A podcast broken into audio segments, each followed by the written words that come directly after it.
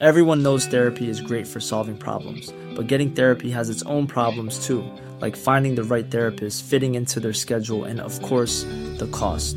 Well, BetterHelp can solve those problems. It's totally online and built around your schedule. It's surprisingly affordable too. Connect with a credentialed therapist by phone, video, or online chat, all from the comfort of your home. Visit betterhelp.com to learn more and save 10% on your first month. That's BetterHelp, H E L P.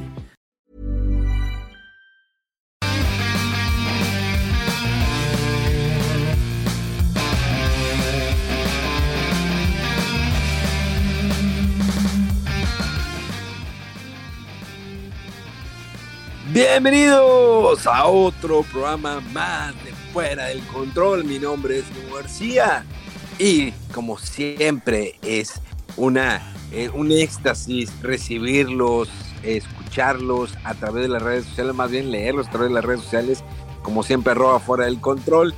Eso sin lugar a dudas no sería posible sin el, el mago de cumbres, el hombre que desaparece el placer de la humanidad, el señor Rodolfo. ¡Au! ¡Au! ¡Qué habido! Pues sí, eh, no, no, entendí muy bien ese calificativo, pero ok. Mínimo lobo y de cumbres, eso sí. Este... Oh, cumbres. ¿Qué fue? ¿Tienes perro? Sí. Con razón. ¿Desde cuándo tienes perro?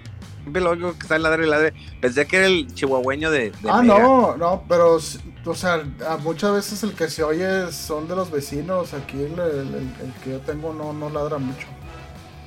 Pero sí, son Ah, de los vecinos que tienen como dos o tres perros y gatos y la frega. parece, parece una veterinaria aquí al lado. Eh, sí, ahorita se oyeron unos cuantos ahí. Todo el, el animalejo. Sí. Oye, este. Fíjate que qué interesante semana tuvimos Sí, de noticias. Ya tenemos a la nueva presidenta del Consejo Nacional Electoral del INE. Hombre, Eso- ¿eso qué? Ah, no, no, no. Yo pensé que decías de juegos y ya vas con tu política. No, pues ya, ya, ya se armó, ya, ya se armó. Morena va para otros 30 años más, ¿eh? ¿A poco sí quedó una. Este, Pues ¿Cómo se dice? dice- ¿Una chaira? ¿O qué? Tien- Tiene, tiene familiares en diferentes Ah, puestos políticos y está un poco ahí afiliada a Morena. El señor, nuestra cabecita de algodón, pues dio, eh, agradeció que qué bueno, que se hizo justicia, algo así dijo el hombre. Y pues ya se va eh, hoy lunes, es el último día del señor Lorenzo Córdoba, ya se va eh, con sus cuantos millones de pesos de finiquito, ya quisiéramos tener. Pero, eh, pues mira, al final de cuentas, nunca tienes contento a nadie.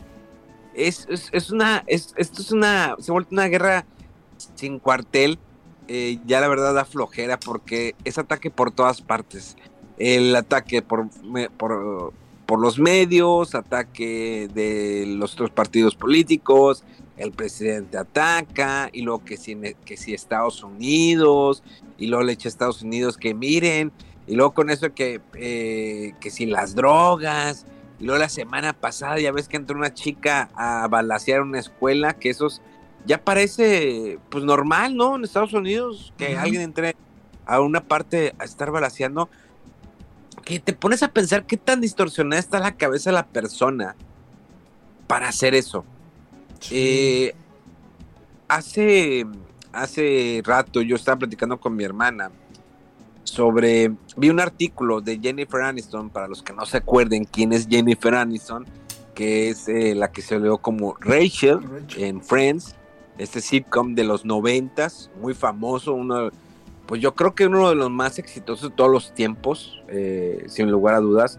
Digo, van a salir la gente mamadora, ¿no? De que no, How Met Your Mother es mejor que Friends, cuando pues realmente, pues no es una copia directa, pero es una, es una idea, ¿no? No es como que sea lo más original, un grupo de amigos que están todo el tiempo. Sin embargo, Friends, pues marcó, ¿no? Generaciones, eh, porque cada uno tenía su personalidad, como es también en How Met Your Mother.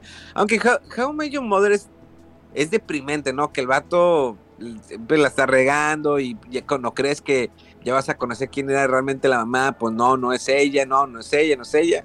Y al final, al final, pues a mí me decepcionó al final. Lo vi y fue como que, ah. Sí, ah. al final estuvo muy raro. Sí. Dices, ah, me quedo con el personaje de Barney Gómez. Sí, no, ah, no, Barney Gómez de los Simpson. No, el de es Bernie, ¿o cómo se llamaba? Barney Stins Barney, ¿verdad? Stinson o algo así. No me acuerdo. Bueno, bueno, nada más porque él, es- él fue Dougie Hauser, eh, otro sitcom de los noventas de un doctor eh, menor de edad que era genio privilegiado. Siempre, yo, no me, yo me quedo nada más con ese personaje.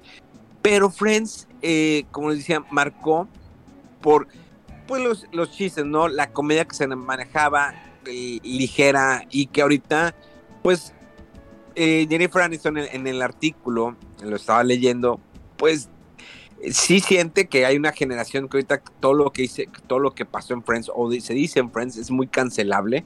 Ya Mm. ves que ahorita está la cultura, ¿no? De la cancelación, no, es que eso está mal, es que no se ve así, es que ese chiste es muy fuerte, no puedes hablar de esa manera, no puedes decir de esa manera. Y ahorita realmente, ¿no? Las series o las películas, sobre todo en- enfocado en la parte de la comedia, se tiene que cuidar mucho lo que se dice.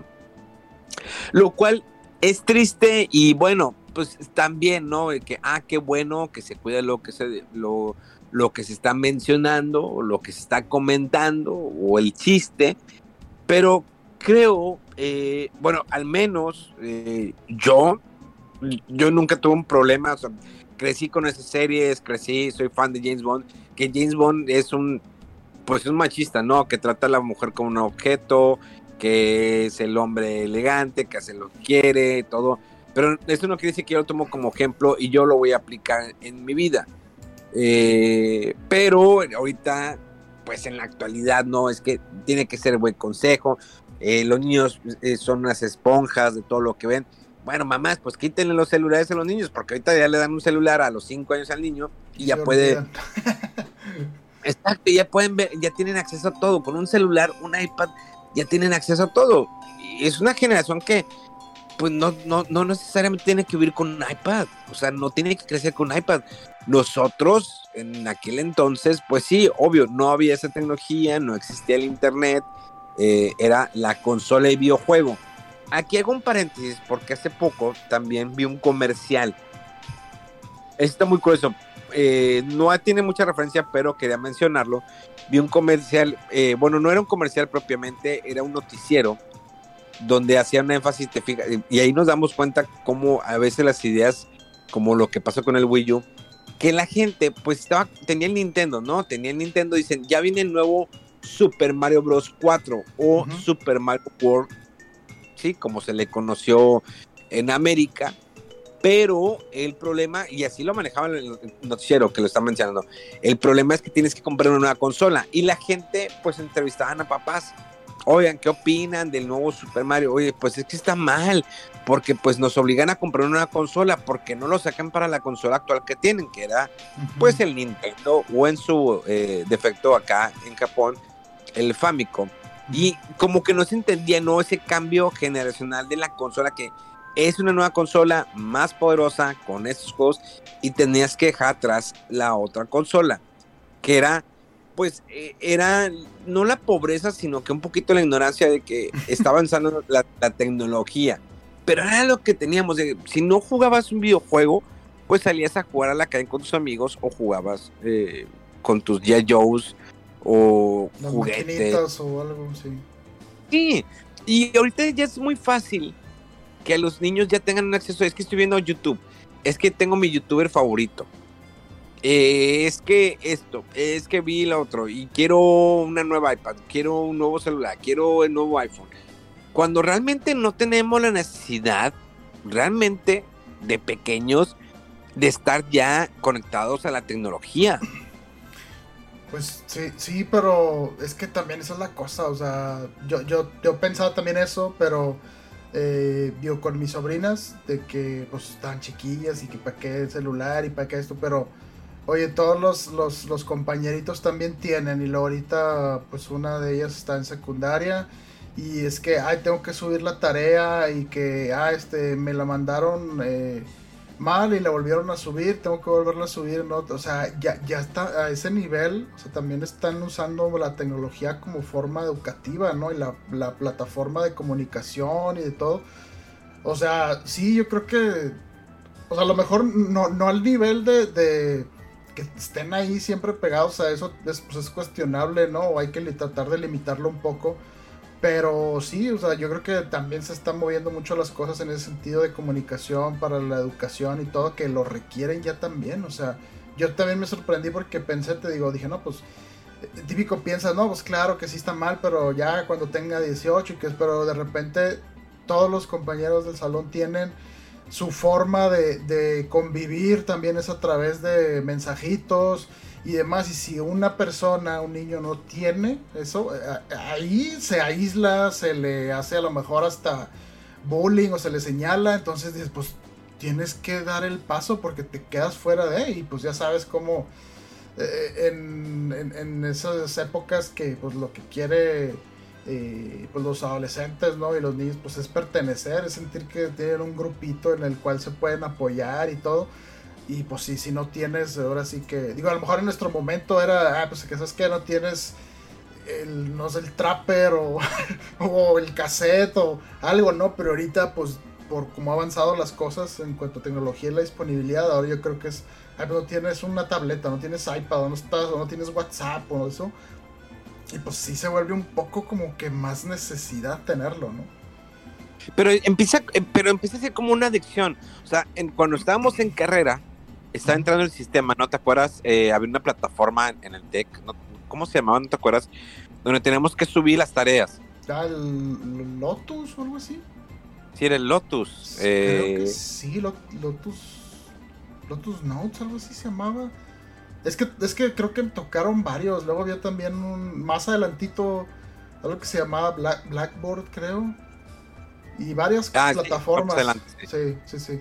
Pero, pero por ejemplo, ok, subías la tarea y teníamos el medio de comunicación, el Messenger o el, el, otro, de, el ICQ, pero era nada más cuando estabas en la computadora. Dejabas la computadora y volvías, o sea, al, al, mundo normal. Pero yo me acuerdo también que había gente que se quedaba clavadísima chateando y chateando, o sea, incluso desde prepa, en los eh, foros estos de eh, no me acuerdo cómo se llama, pero no me acuerdo el más sonado.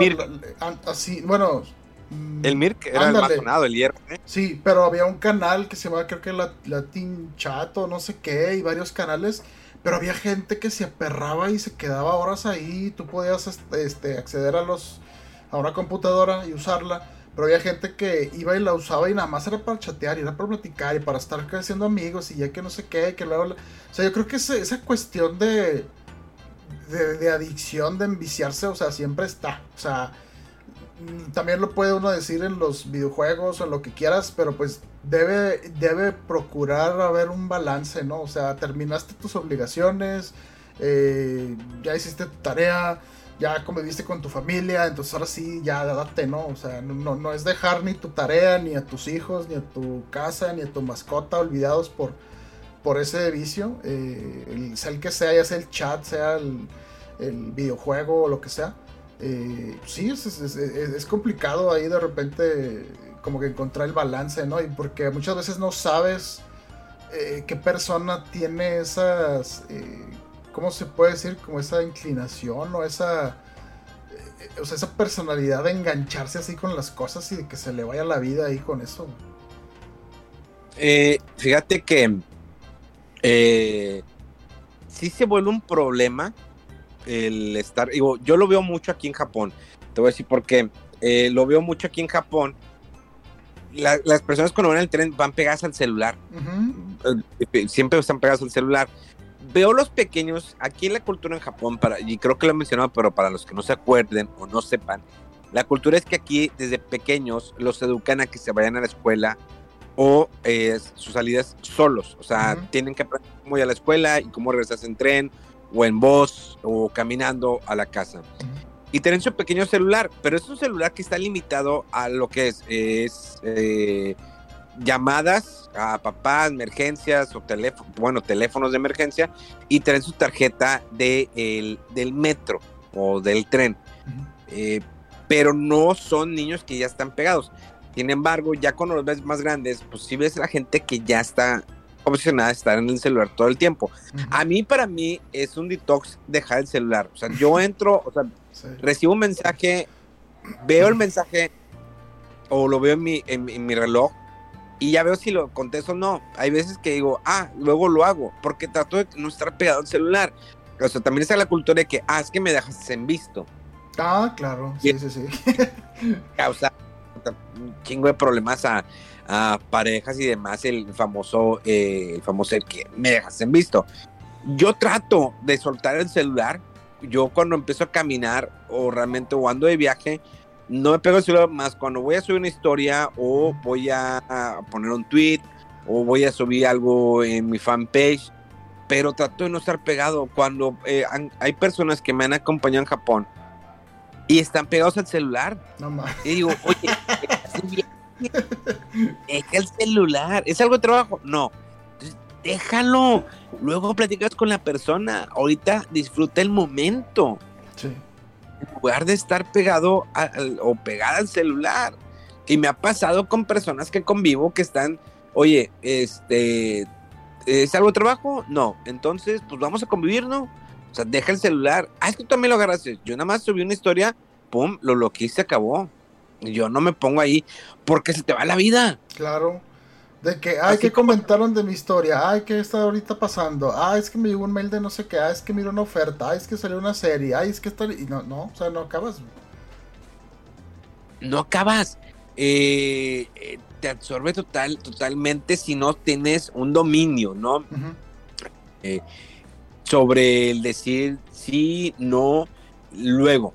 Entonces, se va convirtiendo en un problema porque es un problema realmente y dejas de socializar con las personas que tienes a tu alrededor. Hay veces que lo hacemos como un modo de defensa que si no estás como donde hay unas personas y no como que no tengo ganas de platicar, ok, te vas al celular. Mm, puedo entender, porque yo hasta yo lo he aplicado, cuando no me siento cómodo, no sé qué hacer, pues me meto al celular y me pongo pues a ver otras cosas o a leer o buscar, no sé. Eh, pero si eso ya se vuelve parte de ti y es tu modo de defensa o tu modo de aislamiento, pues ya se convierte en un problema que a la larga te va afectando porque dejas de socializar de manera presencial. Porque muchos socializan más por WhatsApp, mensaje. Me ha tocado personas que quieren arreglar broncas de que no, pues aquí lo arreglamos. ¿Por qué me pasó con, con exparejas? Te voy, te voy a ser sincero. güey, vamos a vernos, déjate mamadas. O sea, vamos a hablarlo esto de frente. ¿Qué chingados quieres arreglar esto por WhatsApp? O sea, y que me le. No, pero mira, le puse corazoncito al tu comentario. Déjate mamadas, ponme. sí, se pierde mucha sutileza ahí con que el tono, que si el sarcasmo, que si en realidad la expresión, que si en realidad la persona está angustiada o qué, o sea, eso, eso, es, eso es complicado de, de evaluarlo, detectarlo eh, eh, en mensajes así eh, de WhatsApp, ¿no? Y bueno, uh, dirías, bueno, a lo mejor llamada, ok, pero ya la gente tampoco ni le gusta llamar, ya eso está oyendo que, ah, es que una llamada es muy intrusiva, güey, que no sé qué, yo, ah, pues, no sé, pues, pregunta, oye, ¿tienes chance de una llamada o algo así? Eh, pero sí, o sea, ya la gente como que el estado natural o el cómodo es que no te moleste nadie, ni ahí, ni llamada, ni la interacción, que sea lo más indirecta, impersonal posible. Está muy raro. Hay, hay, veces que hay personas que no les gusta que le mandes notas de audio. Ajá. No, no, Ah, es que es un audio, no, qué huevo. Y yo, por ejemplo, a veces me mandan a mí uno, ahí está un poquito larguito, lo pongo a velocidad uno y medio, dos, porque pues a veces mucha gente para comunicarse le cuesta un poquito más o eh, titubea mucho, este, pero eh, pues sí, va, hay, mecanismos ahí para acelerarlo o si no tienes chance de oírlo en ese momento, pues déjalo ahí para después o se entiende que a veces no estamos muy atentos y por eso yo también, o sea, lo que es WhatsApp o que sea eh, una llamada, perdón, un audio, para mí es algo que no es urgente. O sea, cuando tenga chance lo veo, si es que estoy en el celular, porque muchas veces lo dejo hasta en silencio y a veces está cargando en el otro cuarto y se me olvida que lo dejé cargando y ni me acuerdo. Pero mucha gente de que, o sea, es que te mandé, no sé qué, güey, pero pues estaba ya en el otro lado, o sea, si, si urge algo, llámame, márcame o algo, o sea. Exacto, márcame. Yo muchas veces eso, oye, pues si es urgente, márcame. Digo, muchas veces a mí me llegan muchos mensajes. Hoy te tengo una bronca muy cabrona. O sea, normalmente la mayoría de la gente me escriben para mí la madrugada. Ajá. digo, llevo meses aquí y siempre les he dicho, la tarde para ustedes es para mí la madrugada.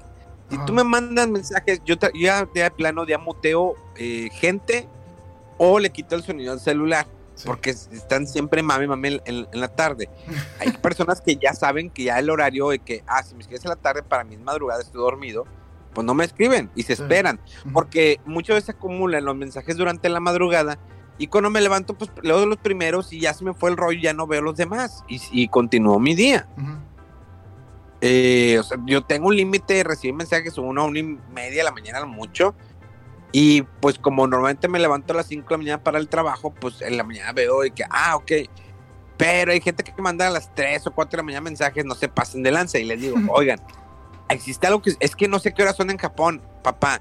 Google, así como en Google buscas Pornhub o YouPorn o todas esas mamadas, bueno, pues búsquese. ¿Qué horas son en Japón? es tan fácil, tan sencillo. Y, y, todavía, y fíjate, y hablamos de que, bueno, es una posición de estar pegados al internet, pero también la gente se ha vuelto también a veces medio idiota. No lo digo por la mayoría de los que nos escuchan, pero hay muchos casos que me tocan de que, oye, todavía mandas un mensaje. ¿Y qué horas son ahorita en Japón? Tú te puedes haber ahorrado ese mensaje, haber buscado en Google qué horas son en Japón en este momento. Y te va a salir incluso tu celular te da una, las horas de todo el mundo. Eh, se vuelve la gente también floja. Sí. sí, bueno, me acuerdo que, por ejemplo, a veces estamos aquí platicando antes del pre o, después del, podcast. Pero ya estamos en una llamada, ya estamos enlazados y, ah, ¿qué hora son ahorita en Japón? No, pues están, ah, ok, pero es rápido, estamos comunicados ya, no hay... Y, y pues sí, que te preguntan en un mensaje, a lo mejor para cuando tú lo veas, ya pasó el rato de que ah, ya no tiene relevancia esa información. A lo mejor ni siquiera la ves o se te acumula ahí porque tienes muchos mensajes. Entonces sí, o sea, cuando son... Pues ese, ese, como que... ¿Cómo se dice? Eh, plática así como casual de... Como que en, mensajería así, de mensaje corto, no sé, de repente a mí no, no se me da tampoco mucho de... El típico de que, hola. Y yo, y lo. ah. dime qué pedo ya de una vez. Sí, yo, yo, la gente no me gusta contestarles, pero si tú me contestas para ser mi compadre, mi amigo, hola, ¿cómo te ha ido? Dude, y me haces esa pregunta tres veces a la semana. Sí. Yo sé, agradezco mucho que te preocupes de cómo estoy, pero mm, mm, mejor si tienes una duda o algún comentario, házmelo, es para mí más fácil contestarte que, oye, esto, o me recomiendas un juego y te voy a hacer la recomendación. Pero si tú me escribes para decirme, hola, ¿cómo estás? ¿Cómo te, ¿Cómo te has sentido? ¿Cómo ha estado el cambio en Japón? Oye, ¿cómo vas con tus clases de japonés? Si yo quisiera compartirles cómo voy mis clases, lo voy a hacer. Si no lo quiero compartir, pues váyanse a la verga. No, no es que no, ya lo hiciste, ¿no? En historias o en videos, ahí te da la información. O sea, es como que, ah, bueno, te voy a mandar el link de, del video donde, o del, donde ya platiqué de eso, ¿no? Eh, pero sí, sí, o sea, eso de, la plática así casual eh, es, complicado también en mensajería así instantánea. ¿Cómo, ¿Cómo, los tiempos han cambiado? Digo, y volviendo al tema de que cuánto tiempo pasamos en internet, digo, yo entiendo, yo a veces paso mucho tiempo jugando videojuegos, porque es como mi, el mi estrés, ¿no? Veces que eh, yo, por ejemplo, pues la persona con la, con la que salgo aquí en Japón, que le digo, ¿sabes qué? Pues hoy pues voy a jugar. Y de todas maneras me insiste, bueno, ¿y qué vamos a hacer? Ah". voy a jugar yo. voy a... Hoy, que, hoy tengo ganas de jugar. Hoy tengo ganas. De hecho, eh, me pasó el fin de semana que tenía, yo tenía ganas, y había hecho así como que mi, mi horario, no. Sábado, bueno, voy a jugar tal hora, tal hora, voy a jugar, Traveler 2 y luego esta hora, esta hora me voy a poner esto a japonés, voy a hacer unas planas, porque de repente se me contrapea el rollo y se me olvida. últimamente se me olvidó escribir, o sea, eh, escribir el, hiragana. Ya tanto que lo leo que, ah, sí lo entiendo y todo, pero no lo estoy practicando en, escribir. Entonces dije, ah, voy a escribir. Pero aquí en el share house donde yo vivo, eh, pues eh, llegaron nuevos pues nuevos habitantes, ¿no? Podemos decir nuevos habitantes, nuevos vecinos, nuevos estudiantes. Y llegaron dos mexicanas. Entonces yo, pues normalmente no sé mucho de convivir en el share house. No es que sea antisocial, bueno, sí lo soy, pero pues es como que, pues la mayoría son morros, ¿no? Y pues cada quien está en su pedo. Entonces solamente convivo con un amigo que se llama Juan, eh, porque más o menos así como que nos hallamos. Y de repente pues, vamos a por un café, vamos a comer, vamos aquí a conocer. Entonces normalmente a veces le digo a Juan, oye, es que hoy voy a hacer de cenar, ¿qué onda? ¿Te animas? Porque él no cocina. Y le mando saludos a Juan, porque nunca quiere cocinar. O sea, él lleva ya casi y no cocina. Nada, ni, ni, nada, ni un pan tostado. Eh, el hombre es rico porque siempre come afuera. Eh, entonces a veces le digo, ¿qué onda? Oye, voy a hacer, voy a hacer de, de comer una sopita de estrellitas, atún. Y, ¿Qué onda? ¿Te animas? No, pues que sí. Y ya estábamos cenando y en eso llegan este, dos chavas que son de, de, México y ya se presentan, ¿qué onda? Y empecé la, la cotorreada. Y pues nosotros ya hemos terminado de cenar y que pues ya terminamos de cenar y yo dije, yo me voy a mi cuarto a jugar y Juan se iba también porque él da clases online eh, japonés los sábados de la noche. Y, y no, que no sé qué, vamos a hacer algo. Le, digo, ah, tiene que ser hoy, yo, que, bueno, pues está bien, mira, vamos. ¿Y qué, se va a armar? Y pues ya fuimos a por alcohol. Eh, no, digo, no, me déjense cosas. Saque, hay un saque que está bien barato, que lo venden en el Family Mart, porque tengo un Family Mart que es como, es un combini, pero es como un 7-Eleven que tengo cerca de aquí, de donde vivo. Y ya empezó la, la, alcoholizada y las chavas empezaron a hablarle a los demás chavos nuevos y, ya se me fue la, en alcoholizarme, ya no, no, no jugué mi Octopath Traveler. Oh lamentablemente ya no pude avanzar. Eh, digo, pero estuvo bien. Me salió un rato así como que de mi, mi burbuja que tenía planeada para el sábado de jugar. Porque entre semanas sí había, había salido a visitar algunos eh, parques, cosas para grabar para el programa, también para mis intervenciones de los noticieros. Bien, tengo una amiga de Indonesia que está bien curioso, le mando los saludos a Lili San. Eh, a mí me, me, me, intriga mucho las costumbres de, Indonesia, o sea, que me platica eh, por qué lo de la tela que tiene en la cabeza, sus prohibiciones, la cuestión que tiene que rezar. Estábamos, andamos en un parque y me dijo, oye, ya se me hace tarde, tengo que ir a rezar. Y que, ah, cierto. Porque ya había la escuela, entonces tiene que rezar, tiene hasta tal hora, hasta cierta hora para poder rezar. Y como está haciendo lo del Ramadán, creo que lo del Ramadán, creo que por cierto tiempo, cierto número de días antes de Semana Santa, eh, no comen durante el día, hasta creo que hasta la noche pueden comer o algo así, creo, tengo mm. entendido. Entonces, ellos comen, o sea, en la madrugada y todo el día tienen que pasar hambre. Ok. Eh, y digo, eso es por elección, o sea, si quiere lo puede hacer, no pasa nada, pero sí tienen horas fijas para rezar, tiene que ser en la, en la madrugada, en la mañana, en la tarde, tarde-noche y en la noche. Son cinco veces que tienen que hacer oración en el día. Súper curioso eso. Y tenía que buscar el lugar, digo, si no, ya me enseñó, digo, yo traigo aquí eh, unos, eh, como unas esponjitas que son para arrodillarme y hacer mi oración, pero pues, normalmente tienen que ser en un lugar como que privado, ¿no? Y que, ah, pues, pues bueno, pues ¿qué le haces? Está bien curioso, te das cuenta, ¿no? De las costumbres de cada persona. Digo, aquí tengo como un buffet de gente, hay gente de Francia, Alemania, había un ruso, pero ya ves que como Rusia ahorita atacó Ucrania, pues nadie le hablaba al ruso. Eh, siempre le decía, ah, maldito este asesino de niños. Y el vato de que, pero no tengo nada que ver, no importa. Eh, pero está incluso cuando ya empieza a comer con personas con otras culturas, otras costumbres. Eh, y sobre todo por las diferencias de, edades, ¿no? Eh, esa, esa, raro eso. Sí. Sí, sí, siempre, siempre eh, eh, es curioso, es interesante y no sé, como que te hace entre que aprender y valorar y las costumbres y todo, es, padre eso, saber o convivir con gente de otro lado. Porque sí, a veces hasta te hace pensar, ¿no? De que, oye, a lo mejor también alguna costumbre que, que, uno ve raro de otra cultura o así y no te pones a pensar que a lo mejor algunas de las de tu costumbres de tu cultura también son un poco peculiares, ¿no? Y no te pones a pensar en ello hasta que ves cosas similares en otras culturas, ¿no?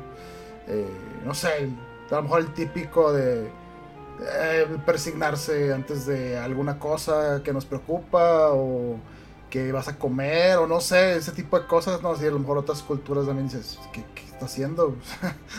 ¿Qué es eso? Sí, y, y aquí pues en, Japón pues, siempre ha sido para mí un choque entre todo lo que se hace. Y volviendo un poquito al tema que tenemos, cómo la tecnología ha abarcado, eh, ver a los japoneses cómo están sumergidos en sus celulares, en su mundo, en el, el anime es, algo que pesa bastante aquí en Japón.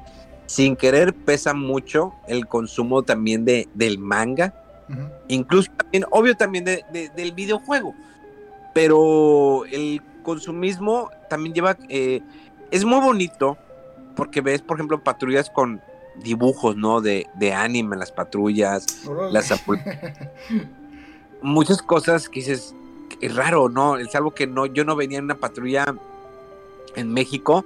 en México, pues, no, que estén chidas, ¿no? Las patrullas, porque ya ves que cómo las traen. Digo, te vas a Guadalupe, para la gente allá de Nuevo León, te vas a Guadalupe y tiene unas patrullas bien feas. Bueno, ahorita ya no sé, con eso de que, pues, eh, mi, mi querido Samuel García le está invirtiendo, ya vamos a tener patrullas Tesla, imagínate, ¿no? Se quedaron sin, sin cuerda ahí a media persecución. no, no sé. Va, va, fíjate que eh, va a estar curioso cuando empiece, pues primero que empiecen a construir la, la, fábrica, ¿no? Ahorita le están haciendo mucho vuelo. Sí. Eh, pero cuando ya esté en la fábrica de Tesla, que va que la gente obvio no va a empezar a comprar Teslas una, porque comprar un Tesla es, un tiempo de espera, ¿no? Eh, no es como, no es tan fácil el acceso como otros carros. Eh, incluso, pues yo lo he visto por Toyota, ¿no? Quieres comprar un cierto carro de Toyota y tienes que esperar hasta un año eh, para tener tu carro, a diferencia de, otras marcas. Ahora, ¿qué tanto va a influir eso en Monterrey, en San Pedro? Ah, pues claro que va a haber, sí, sí, ya va a ser la nueva el no mame, ¿no? Eh, pero, sí, sí. el, nada, más de, nada más de ver las calles que tenemos allá en Nuevo León. Bueno, no sé. todo madreado. ya, ya, ya está mejorando Nuevo León en calles, solo sí. No, es lo mismo es siempre que eh, un poquito de lluvia, una agüita y ya están los cráteres ahí en las avenidas y al unos cuantos días después van y vientan el parchezote así todo malhechote encima y otra vez duran unos cuantos días y no, no, no, es lo mismo. O sea, nunca va a cambiar eso. Pues sí, sigue todavía igual hasta donde yo he visto. O sea, sé que sé que hay la tecnología, el, o sea, los materiales, los procesos existen para que haya un eh, concreto, pavimento que sea resistente a todas esas cosas, pero pues ya sabes cómo han de estar las cosas, ¿no? De es que se ganó, no sé, un acuerdo o un trato ahí que tienes que comprarle no sé quién y siempre, o sea, y por como ahorrar en el corto plazo, a la larga sigues gastando más y, ah, no sé, el mismo mugrero siempre. Cosas, cosas que no, no cambian en nuestro país. Y está, está bien, bien triste. las inversiones no siempre van a donde deben de ir. Hay inversiones que van bien y otras que no van bien. Incluso eso aplicándolo en la industria de los videojuegos, eh, y es un tema bastante recurrente, como las inversiones han crecido tanto en los, videojuegos y cuando se considera fracaso un videojuego, como en, bueno, ahorita, por ejemplo, lo que a mí me sorprendió fue lo del beta de este juego de Warner Bros. Eh, que era como tipo Smash. Ah, el pero con sí. Sí, que pues era una beta al final de cuentas. Y lo que es una beta y le sacaron creo que hasta DLC, podías comprar cosas y de repente dicen, no, es que pues ya, ya se acabó. Pero ¿cómo? ¿Y lo que le invertí dinero? Digo, porque hubo un declive, ¿no? La gente dejó de jugarlo, dejó de consumirlo. Y dicen, bueno, pero después va a salir realmente el juego. ¿Y qué va a pasar con lo que le invertiste de dinero? Eh, a veces hay inversiones. Digo, quisiera tener una idea. Por ejemplo, un juego como Octopath Traveler 2. ¿Cuánto crees que puede haber sido la inversión de dinero de, ese juego? No sé, yo la verdad de, cantidades así como que ya cuando son muy grandes ni, ni las dimensiono, pero tengo entendido que videojuegos así muy caros como Grand Theft Auto, Red Dead Redemption y así. Ah, claro, que, que, se van hasta los más de, de, 100 millones de dólares, pero no, no sé. O sea, te digo, no, la verdad es que no sé. ¿Octopath Traveler? ¿Cuánto crees que pudo haber costado un Octopath Traveler? No, o sea, pues, Octopath Traveler. Es que salió como dos, tres años después del anterior. Sí. Eh, no, no, es que no sé, me, voy a ir muy ignorante si te avento números así. Porque no, tengo idea, o sea, no sé ni de qué tamaño es el equipo, ni cuánto tiempo, ni en realidad los sueldos, pero... Y, sé que una gran eh, parte de la inversión que se considera de un videojuego es de publicidad, mercadotecnia y todo eso. Y al menos juegos así tan nichos como... Y, pues, con look eh, muy tranquilo como el el Octopath, o sea que es, es, una, es un pixel art muy bonito y todo, pero no tiene, eh, no te están modelando casas hasta el detalle de una jarra, una cuchara y todo, o sea, así en 3D y con alta resolución. Eh, debe ser una inversión muchísimo menor, pero no tengo idea, la verdad, de números ni paquete, viento números así a lo güey. Porque, digo, son juegos que venden, digo, eh, ahorita pues tanto las inversiones que son de juegos grandes, lo tuvimos con, el, por ejemplo, el de Marvel's Avengers, que pues, se, se, consideró un fracaso. ¿Cuánto lo han invertido? Y pues fue un fracaso. Pero ahí el fracaso realmente fue lo visual del juego, que no eran los personajes que la gente esperaba, que no eran los actores, o realmente el juego era tan malo. A mí se me hizo bien el juego, no es la gran cosa, pero se, me Sí, eh, eh, o sea, sí, aguanta. O sea, yo creo que es que es, es, una, como le dicen, como el punto de retorno de inversión. De repente se le empiezan a volar y se la vuelan porque quieren hacer una megaproducción. Y, eh, pero no sé, necesitas servidores, este, que la licencia de Marvel, que el motion capture que no sé cuántos escenarios y que aparte sea multiplayer y que aparte microtransacciones, ya no sé qué, o sea, y se te va la inversión así súper arriba y, resulta que a la hora de la hora lo que tienes que vender es muchísimo y si en alguna cosita eh, no está bien tu juego o no era lo que esperaba la gente o salió unos, un juego muy similar o que tiene una ventaja ligera sobre ti, o sea, estás empinado y toda esa inversión se puede ir a la fregada. Y está bien delicado porque sí, o sea, ya estás hablando que para sacar un juego así triple A ya son, no sé, estaban, creo que de ahí también un artículo hace unas semanas por ahí de que ya estás hablando de que son a lo mejor 5 o 6 años que se está haciendo un juego así esa calidad, ese calibre, y si en algo no sale bien, o sea, un fracaso y puede llevar a la quiebra al estudio, porque eso quiere decir que si no recuperas la inversión, ya tienes el adeudo de esos seis años que estuviste eh, desarrollando ese juego y necesitarías a lo mejor otros seis o no sé, cinco, cuatro si le bajas un poquito al, alcance de ese nuevo juego para que ahora sí hagas otro juego nuevo que al que le apuestes y que te recuperes. O sea, estás hablando de 10 años o unos... Eh, mucho tiempo, mucha inversión. Entonces, sí, o sea, juegos así más modestitos, más chicos como Octopath Traveler, que, o sea, bueno, no vende a lo que, no sé, algún Uncharted o juegos así, o un Zelda, pero también la inversión es mucho menor. Y yo creo que si es que sacan secuelas, es porque les fue bien con el anterior y, el, y, en cuanto a ventas y en cuanto a, no sé, las reseñas, la, la recepción ahí del público. Entonces, pues sí, son apuestas que se empiezan a salir ahí de las manos y, y cada vez hay menos yo creo juegos así de que superproducciones. Y tenemos el caso de, algunos juegos que eh, yo creo que el de los más famosos, eh, más así recientes, creo que fue el, de, el juego este de, de Callisto Protocol, que creo que sí vendió varios millones. Y sin embargo no recuperaron la inversión. Y porque ellos habían estimado que iban a vender creo que como 4 o 5 de lo que tenían que vender para de unidades, estoy hablando, para poder salir adelante y tablas y empezar a ganar. Y, sí, o sea, eh, quedó cerquita el lanzamiento de Dead Space. Eh, resulta que la versión de Xbox tenía detalles ahí con algo de los shaders. La versión de PC tampoco salió muy bien. Y entonces hay tanto juego y tanta oferta de cosas que si algo no está óptimo con el juego y no te mueves rápido y lo corriges, puede que se lleve eh, al traste ahí las ventas y pues le va muy mal al estudio. Oye, eh, ¿Cyberpunk recuperó?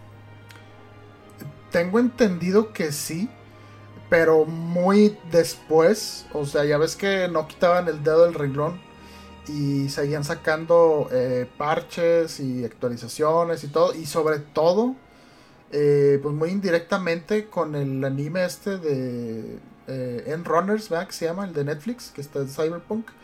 Eh, reavivó mucho el interés en el juego y vendió y vendió. Y creo que, que, ya como que después de tres años, creo fue, ¿no? Dos, tres años que salió y que se estabilizó el juego, eh, ya como que quedó bien en una impresión de la gente y empezó a venderse más. Y creo que sí recuperó la inversión. Fíjate que eh, está bien curioso lo de lo de Cyberpunk. O sea, tanto que le estuvieron tirando, eh, sí, sus errores. Y como un anime lo revive, es como cuando. Pero fíjate que es, a veces está raro. Porque pasó, por ejemplo, la película está. La del vampiro, la que era de Marvel, ¿cómo se llama? Morbius. Híjole Sí, Morbius. Fue un fracaso. La película de repente se volvió tendencia, quién sabe por qué, en redes sociales. Y Sony decidió sacar la película otra vez en cines. Dijo, ah, la gente está preguntando, vamos a poner en cines. Y nadie le interesó. sí, sí, este, pues sí está, está, bien raro las apuestas así a las producciones muy grandes, muy ambiciosas. Y Cyberpunk, creo que lo llamativo era que iba a estar Keanu Reeves, ¿no? Que fue. Eh, ah, va a estar Keanu Reeves. Y el día de su lanzamiento, los errores, digo, yo no tuve problemas porque lo estaba jugando en, en Xbox Series X. Eh, eh, pero los que estaban en Play 4 o Xbox Series S, por pues repente estaban sufriendo. Sí. Ahora bien, es un juego que si tú lo compras físico ahorita, pues de todas maneras tienes que bajar los miles de parches. No es un juego que a lo mejor quieras jugar, no sé, en cinco años. Y si ya no están disponibles los parches, o si ya no lo puedes actualizar, pues ya te fregaste. Tendrás una copia mocha. sí, sí, sí, eso. De la calidad de los videojuegos que realmente se hacen para estar dando mantenimiento, pero ya no para conservarse y en un futuro volverse a jugar. Son cosas momentáneas que estar jugando. No es como hace 20 o 30 años que sacabas el juego en un cartucho o en un CD eh, y pues eh, ese era el producto y lo puedes jugar ahorita en 5 años, 10 años, 15 años mientras tu consola siga funcionando.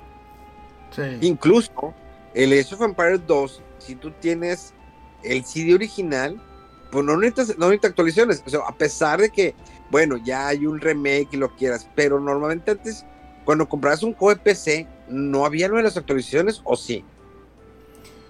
Pues yo creo que sí, o sea, sí existían mucho antes que en las consolas, eso sí me acuerdo, que había muchos parches que se bajaban de, los sitios oficiales de, los desarrolladores o de quien hizo el videojuego. Yo sí me acuerdo que, había, aplicabas eh, parches, no sé, en el StarCraft o el Doom o varios juegos, pero tú tenías que ir manualmente, o sea, al sitio y descargarlo y correrlo ahí donde estaba tu copia grabada. Eh, pero sí, pues eso era por la facilidad de, que por lo general tenías, eh, pues no sé, o sea, el sistema operativo de una computadora siempre es mucho más eh, abierto, flexible que de una consola. Entonces puede hacer muchas cosas que, que en un sistema más cerrado como las, las, consolas no se podía, ¿no? Hasta que poco a poco se empezó a hacer y que ya estaban, eh, o sea, que era más común que estuvieran conectadas a internet, pero pues eso las computadoras lo, lo antecedieron mucho a las consolas. Digo, y ahorita, por ejemplo, está el caso del juego este de Warner que va a salir, el de Injustice, no, no es Injustice, el de que son los malos, se fue el nombre. Ah, Suicide Squad. Sí, sí, sí, sí. Que, vas a conexión a internet, o Ah. sea, de Sí, sí, eso, es- eso está, está gacho. eh, que de hecho pasó con la, con la beta del Diablo 4 y yo creo que así va a ser también el juego final. eh, que a pesar de que, o sea, puedes jugar tú solo, pero con eso de que quieren hacer que el mundo se sienta más habitado y despliegan a los otros personajes ahí que andan jugando también, aunque no interactúes tanto con ellos, requiere conexión a internet, pero pues sí, de repente siente un poco absurdo eh, cuando es un juego que a lo mejor vas a jugar tú solo, que dices, bueno, yo aquí me interesa andar viendo a los demás. eh, y sobre todo cuando son medidas de seguridad, ¿no? Que dices, bueno, ¿por qué? Y luego a veces está como que sincronizado, eh, o más bien el que está corriendo la lógica del juego es un servidor. Y a veces, aunque estés jugando tú solo, tienes lag y te, transporta de un lugar a otro el personaje. Y dices, híjole, esto no. O sea, no está chido, pero, o sea, y entiendo algunas cosas. O, en cuanto a la visión, por qué lo hacen, pero en algunas cosas, pues no, no está bien, no está chido que sea así la experiencia con, cuando es de un jugador. Híjoles, ¿cómo, va cambiando? Digo, pues por ejemplo, tenemos el caso, ¿no? De, de Nintendo Switch, eh, que te exige de alguna manera que cuando estés jugando los juegos de retro, ¿no? De Nintendo, Super Nintendo, 64, Sega Genesis, incluso Game Boy, que tengas conexión a internet. O sea, de repente te, te dice, a ver, ¿estás conectado? Para saber si realmente es tu cuenta. Sí. Sí, como está atado a un servicio. eh, creo que la- la- las políticas ahí es que una vez a la semana se hace el chequeo. De que si, a lo mejor si ya se checó de que ah, puedes jugar los juegos de Super Nintendo y tienes conexión, ah, ok, sí. Te vas a, no sé, a algún pueblo de viaje o lo que sea y tienes menos de una semana, creo que no hay problema. Pero si pasa ese tiempo y va a decir ahí, ah, deja de checar si tienes permiso, ah, no tienes conexión a internet y no puedes iniciar el juego. Y son juegos que, híjoles, a mí me da mucho pendiente, y creo que ya lo hemos mencionado, me da mucho pendiente GoldenEye, que se nos vuelva a perder. Sí, sí, sí. Sí, porque no hay, no hay una versión física y pues hubo mucho, o sea, yo creo intervención ahí de, de pues de quienes tienen la, la licencia de, de 007 y aparte, no sé, algún acuerdo ahí entre Rare, Microsoft, Nintendo y pues sí, quién sabe, o sea, por eso decíamos, ¿no? Que hay que disfrutarlo ahí, quien, lo, quien le guste o quien le llama la atención, porque quién sabe hasta cuándo esté disponible, eh, si lo van a quitar o qué va a pasar con ese juego después. Y hubiera, y hubiera estado curioso si lo hubieran sacado a la venta, ¿eh? Sí. Sí, pero No- no, no se puede comprar. Pero ¿por, por qué crees que no lo podrían vender? No sé, no sé, no sé, a lo mejor por porque a lo mejor piensan que no va a haber tanto interés porque ya sabes que la- las ediciones físicas también llevan una inversión ahí extra que a veces no están dispuestos a hacer los los pues los que van a sacar ese juego. Eh, pero sí, yo no dudaría que, que a lo mejor por cuestiones ahí de control de... O sea, si un juego es digital se tiene más control sobre las licencias de cuándo se vende, cuándo se... Cuánto, cuántas unidades se han descargado, no sé. Sí, sí, sí, sí está raro, yo no, no sé también si, imagínate un CD con el con el juego, un- o un cartucho ahí con de, de Switch con el juego de GoldenEye, no sé. Está, está curioso. Pero no hubo número, no, no se arrojó un número de que, oigan, hubo tantas descargas de GoldenEye, no sabemos, No, ¿verdad? No, hasta donde yo sé, Everyone knows therapy is great for solving problems, but getting therapy has its own problems too, like finding the right therapist, fitting into their schedule, and of course, the cost. Well, BetterHelp can solve those problems. It's totally online and built around your schedule. It's surprisingly affordable too. Connect with a credentialed therapist by phone, video, or online chat, all from the comfort of your home. Visit betterhelp.com to learn more and save 10% on your first month. That's BetterHelp H E L P. No. No. Ni por parte de Xbox. No por nadie. No. Sí, porque los números, los números de, de Game Pass también eh, Microsoft los tiene muy así cuidaditos. No, no, no se saben mucho los números de, de descargas, de ventas y eso, a menos que algún developer lo diga, pero incluso creo que lo dicen siempre en términos relativos a otro, ¿no? De, o sea, el 50% de nuestras descargas fueron en Game Pass, por ejemplo, pero no te dice eso nada. O sea, números así reales. Oye, esta semana tuvimos el primer gameplay de Zelda eh, Breath of the Wild. Digo, no. Tears ¿qué? of the Kingdom. Kingdom, algo así. Sí, yo también. Breath of the no, bueno, Breath of the Wild 2 se queda uno, pero no, o sea, sí es el énfasis de que es Tears of the Kingdom. Y... Que prácticamente que Breath of the Wild. Sí, sí, sí. Eh, ¿Y qué te pareció, Memo? Yo lo vi y primero que nada dije, pues, ok, tengo lo mismo que Breath of the Wild. Sí. Hasta ahorita es como que no me está sorprendiendo absolutamente nada. Y nos manejan nuevas habilidades, está la habilidad de que te demuestra, ¿no? Que se cae una piedra y retrocedes y con la piedra llegas al, al, digamos, a las, a las islas que están en el cielo. Luego Sí. tienen la habilidad de eh, como fusionar objetos, Sí. hacer nuevas armas Ajá. con las que puedes atacar. Sí. Y luego tienes la habilidad de eh, traspasar, ¿no? Paredes. O sea, si te, si Ah, te quieres salir de un dungeon. Sí. Y con la misma habilidad de fusionar, podrías, no sé, a lo mejor hacer una lancha. Ya se han mostrado anteriormente imágenes de como que vehículos, ¿no? De que podía traer Link. Sí. Y ves eh, eh, esta habilidad, ¿no? Y luego ves cuando va cayendo del cielo y vas apareciendo todo, pues, todo Yure, ¿no? Eh, toda la tierra, los lugares que podrás visitar. Hasta ahí no me sorprende nada. Digo, va a haber una genialidad de cosas que la gente va a hacer porque hasta la fecha muchos siguen sorprendiendo, ¿no? Con lo que se, con la mecánica, porque tiene muy buena física. Sí. Eh, Zelda, debo reconocerlo, este juego de, de Breath of the Wild tiene muy buena física y creo que con esto lo van a mejorar más. Sin embargo, yo, yo todavía tengo el temor que suceda que si es el mismo mapa de Breath of the Wild, no tendría problema, pero es, es como el Link Between Worlds, ¿no? Que eh, eh, creo que es en el mismo, no es el mismo mapa, sino que está, o sea, es una continuación del Aliento de Paz, Ajá. pero tienes totalmente cambiado muchas cosas. Sí. Aparte que puede pasar, pasar digamos que eh, el- el- lo que es el Between World, ¿no? Entre las paredes, todo lo quieras. Ujú, Pero aquí Breath of the Wild, el, el- error, el problema que tuvo es que fue tan ambicioso el mapa tan grande que es- que me hacía increíble, está muy bien. El problema es que era muy solo porque pasaba ratos cabalgando, caminando y no había absolutamente nada. Y que es algo que yo siempre he querido, ok, estás apostando al mundo abierto, pero por ejemplo, si te das cuenta, como un, no sé, el Skyrim, ¿no? El, el juego que por eh, eh, se pone muchas veces, por ejemplo, que tiene pueblitos, ¿no? Que llegas, hay casas, Ujú. eh, en las montañas hay esto. Entonces, hay mucho que con quien convivir o platicar, o muchos NPCs. Y, y, Legend of Zelda se ha encajonado. A pesar que es un gran juego, no sé si es un gran juego, es un gran juego, pero se ha encajonado, encajonado en que siempre tengo lo mismo. Tengo Cacarico, Sí. tengo eh, los Hyrule. Gorones, Sí, los Gorons. Los eh, tengo Sora.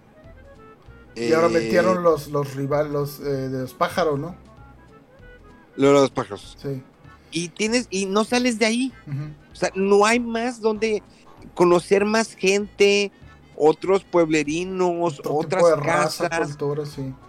No hay otras culturas. O sea, realmente estás muy, está muy centralizado en eso. No, no hay una apuesta arri- arriesgada a crear nuevos personajes, porque siempre está centrado en la princesa Zelda, en Ganondorf y Link. Ese Sí, siempre ha sido.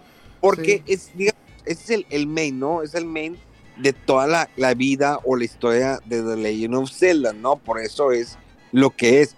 pero nunca ha habido, digo, a excepción, fíjate, a excepción de Mayoras Más, que fue totalmente algo diferente, incluso igual Link's Awakening, eh, que Link's Ah, Awakening sí.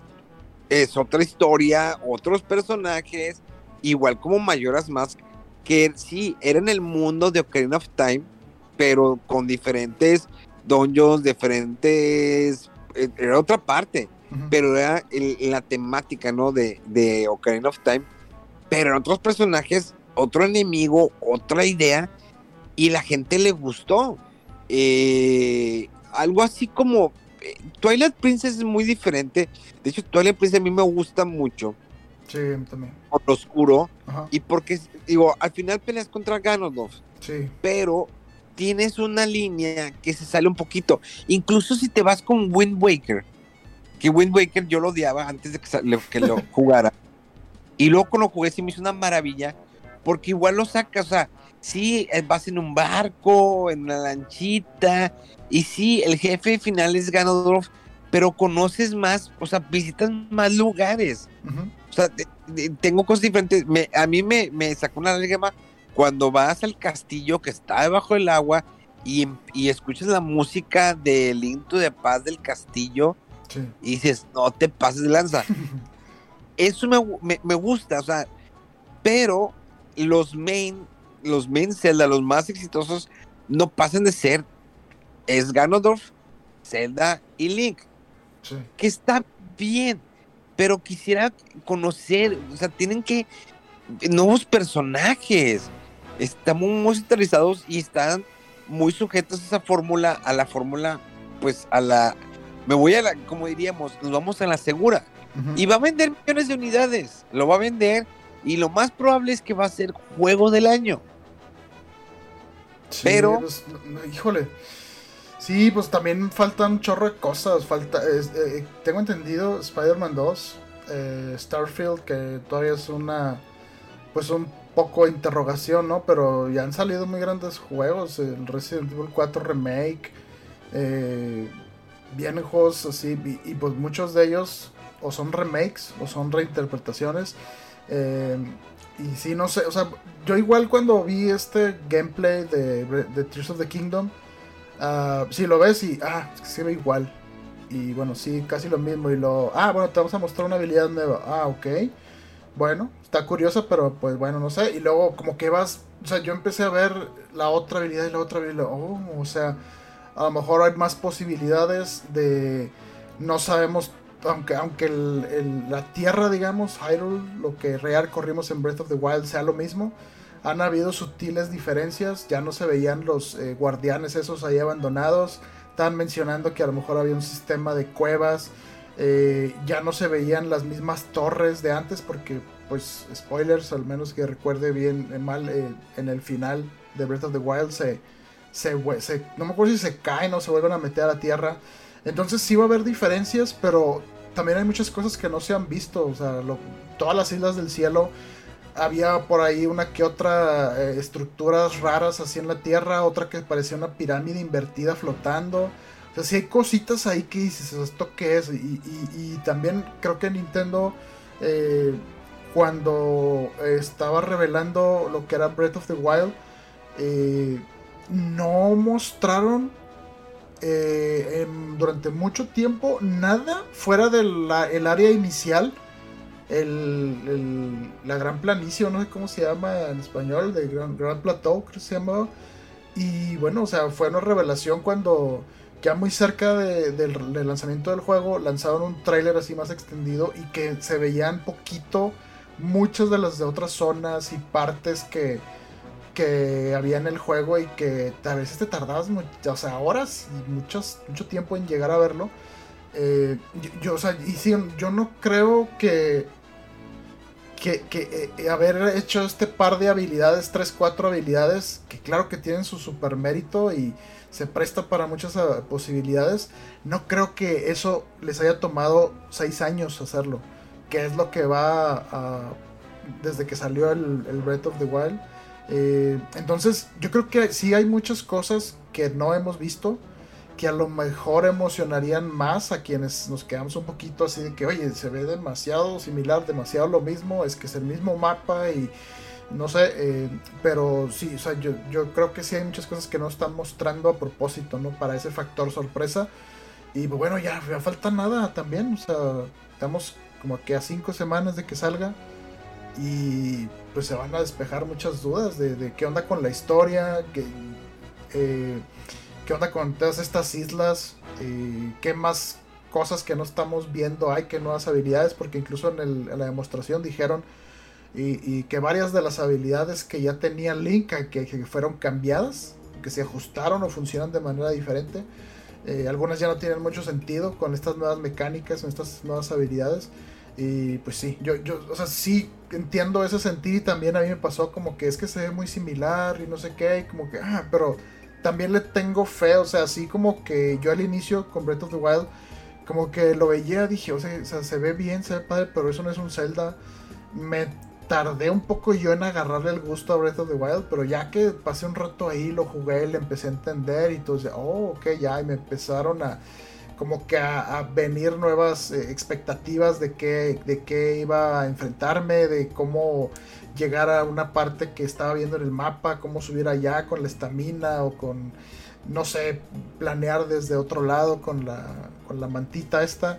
Eh, entonces, yo creo que sí, sí va a sorprender y que hay más cosas que todavía no hemos visto y que se está guardando Nintendo para no arruinarnos ahí tanto la, la sorpresa. ¿Qué más tiene Nintendo para este año? Es su carta fuerte, ¿verdad? Pues sí, el más fuerte sí, pero pues sí, o sea, en, este mes de abril sale la compilación remake de, Advance Wars del 1 y 2. Eh, mayo, mayo pues es Breath of the Wild y si no me equivoco en junio o julio estaba Pikmin. Pikmin 4. Pikmin 4, cierto. Sí. Pero eh, Pikmin 4 va para cierto mercado. Sí. Sí, no, no, no, no, tiene el mismo alcance que, por decir Pokémon o Zelda o un Mario. Eh, pero sí, pues también es una, una carta ahí medio fuerte de Nintendo. Pero sí está un poquito difuso ahí que va a haber de la segunda mitad del año, ¿no? y, y ahora con lo que, que esa semana se cancela ahora sí definitivamente el E3. Ándale. Que ya lo veíamos venir. Sí, todos. primero se sale Xbox, dice, pues no, digo, de todas maneras Xbox ya hacía su conferencia fuera, eh, Nintendo pues hacía su streaming, ¿no? Su conferencia y pues tenía su, su piso y lo dijo, no, ¿sabes qué? Pues nosotros no, apreciamos mucho el evento, pero pues, pues no, ya no entramos. Y luego después siguió Sony y... y, ya, sí, sí. Y pues ya llegó un momento que dijeron, se cancela, o sea, no va a haber ni, ni versión física, ni versión digital. pero, pero, pues queda el evento de Summerfest, el, el este señor. Ah, el del Geoff Killy, güey. Ah, que, que, que, oportunista y carroñero se ve, güey. O sea, ponen un tweet de se cancela el E3 oficialmente y no sé qué y, no tardó nada y ah, nos vemos en el Summers Game Fest o no sé qué, y que en tales fechas para revelaciones de juegos. Y digo, oye, espérate, güey, o sea, está, está todavía en los memes ahí de que está todavía el cuerpo caliente y ya están los buitres ahí así. Ahora, el Summer Fest es, es, al, fin de cuentas es, un evento pues meramente digital. Sí. Sí. Eh, digo, bueno, entre comillas, digo, porque pues van ahí, ¿no? La, eh, eh, va a haber gente presente, ¿no? Ejecutivos, lo quieras, pero pues no es un evento que esté enteramente, pues, que tenga acceso El público, al público. Sí. A lo mejor algunos medios, no, es que realmente no sé cómo se maneja el Summerfest, pero es como, creo que va a ser como un evento, el de DC, es que no recuerdo cómo fue el pasado Summerfest, pero creo tener una idea como el evento de DC. DC hace un evento también en septiembre o octubre, donde pues nada más están los presentadores, una pantalla, una pantalla verde, un green screen, y pues están presentando los nuevos avances. Ah, los nuevos avances de estas series, nuevos cómics, nuevas películas que vienen por parte de Warner. y ya es un evento. Igual creo que Netflix también lo hacía como un evento así, tipo digital, donde estaban presentando todo lo que viene de Netflix para este año, en anime, películas y series. Y creo que pues el Summerfest es lo mismo. Porque al fin de cuentas ya lo, pues, ya lo digital absorbió a lo físico. Como hacen los videojuegos, pues ya para, para allá se fue. Y el E3 creo que... Eh, eh, bueno, no sé qué tanto fueron sus ventas en los dos años que abrieron para el público. Sí, los boletos sé que se acabaron, sé que la gente asistía, pero siempre me tocaba que en el último día ya casi no había gente. La gente se acumulaba en los primeros dos días. Creo que el E3 son tres días y, y eran dos días previos de conferencia, me acuerdo, pues toda esa época que me aventé el E3. Pero sí veíamos venir que ya el E3 estaba, pues, a morir. O sea, ya creo que dio lo que dio en su momento eh, la misma tecnología lo, lo, alcanzó. O sea, como en su momento Blockbuster, pues se le acabó, la, las, las grandes compañías de streaming, pues lo dejaron atrás y se lo comieron. Y ya no era, eh, ya no era negocio rentable eh, rentar películas, así como ya no es negocio rentable de que, ah, voy a presentar mi juego, pues, pues ahí está en internet. ¿Por qué? Porque están los streamers, porque están los youtubers, también por TikTok, todo, o sea, es más rápida la información que estar de manera física, de que, ah, ok, estamos aquí en vivo, vamos acá, y la prensa, pues, obvio que está muy padre cuando está la, como que la entrevista, ¿no? La conexión directa con la persona de que preguntando, oye, ¿qué nos puedes platicar sobre este juego? Pero ya todo eso se da ya de manera digital. Entonces, sí es triste, porque es aparte una tradición, Aquí todavía el Tokyo Game Show se sigue dando, se dio el año pasado, pero es un, es un evento enfocado más al mercado asiático. Pero, y creo que la, el PAX, yo nunca he ido a una PAX, pero creo que las PAX están más enfocadas al público, digo, más que a la prensa, porque pues ponen juegos allí, eh, hay competencias, presentan juegos, demos y lo que quieras, pero está más enfocada al público. Y el E3 siempre fue enfocado a prensa y al retail. Y luego los últimos dos años, pues ya, pues, como abrieron las puertas de que ah, ahora sí, la gente puede comprarse un, boleto para asistir ya sea un día o dos días o tres días al E3. Pero tristemente, pues se cancela y ya, pues no, ¿qué va a haber en junio? Pues nada, ¿cuándo es el Summerfest? En julio. Creo que sí, es justo ahí el, las fechas donde. O sea, era un poquito más después del E3, pero sí era por ahí. Y pues sí, en, lo que viene siendo verano, ¿verdad? Como el nombre lo dice. Eh, sí, eh, pues es que sí, o sea, me acuerdo mucho antes de. Ya ves que hubo también una vez que el, que el E3 eh, se hizo en hoteles en lugar de los salones estos grandes. Horrible. horrible.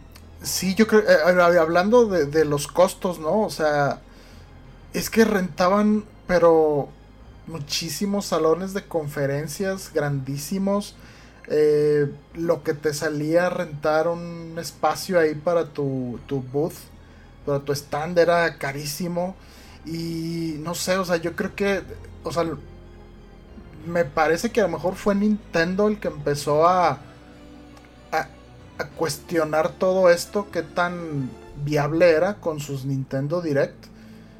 Que el formatito ese le salió muy bien y la gente lo esperaba y veían que estaba el interés directo del público ahí, no necesitaban un intermediario de llevar a gente de prensa a un lugar físico y lo que ellos comunicaran, sino estaba mandando el mensaje directo. Después empezó a pues hacerlo también similar entre que Xbox y luego eh, eh, PlayStation. Y también tienen sus eventos donde dan sus anuncios. Ellos eh, lo, ya lo calendarizan a su conveniencia o si tienen algo que mostrar.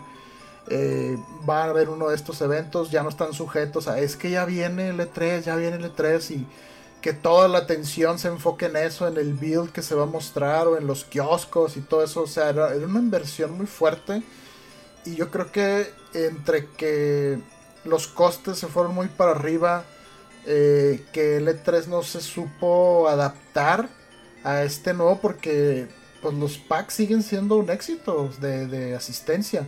Eh, y también eh, que llegó la pandemia y, todo mundo, eh, muchos bueno, estudios empezaron a, adquirir esa destreza o esa, esa forma de comunicarse más directa con los fans, de hacer sus eventos digitales, de hacer sus anuncios. Y entonces empezaba a ser un poco eh, pues sí, como, ¿para qué un E3? Necesitamos un E3 ya desde hace mucho. E irónicamente, de hecho, creo que Nintendo era el último fuerte que estaba, eh, que tenía presencia en el E3. Porque se salió desde hace buen rato Sony y, Xbox también. Aunque no, aunque. Estuvo. ¿Eh? Sony estuvo en los últimos E3. Microsoft fue el que se salió. Sí, pero, pero ya no hacían, por ejemplo, Microsoft hacía sus eventos eh, o sus conferencias antes del E3, pero ya no estaban como que participando dentro del E3. Y si no me equivoco, eh, creo que luego se salió PlayStation y creo que el último que quedaba era Nintendo. Pero ya Nintendo también dijo, no, pues ya no, ya no. Es que, es que mira, Microsoft tiene su propio teatro, que estaba al lado del E3. Sí, pero es un es, eh, o sea, es el teatro donde se hacían las conferencias de, los demás. Es que, en ese teatro, el último de tres que yo fui presencial, sí. en ese teatro, ahí mismo ellos presentaban sus juegos. Ajá. Sí, sí, sí, te digo, y, muchas veces ya también tenía, por ejemplo, eh, durante el E3, eh, Microsoft empezó a meter demos de juegos que estaban en producción para que los probara la gente desde su casa. Entonces dices, realmente necesitamos hacer un evento en un lugar físico y que vaya la gente y invertir no sé cuánto. Y todo el mundo empezó a cuestionarse, yo creo, eso, ¿no? Y, que no.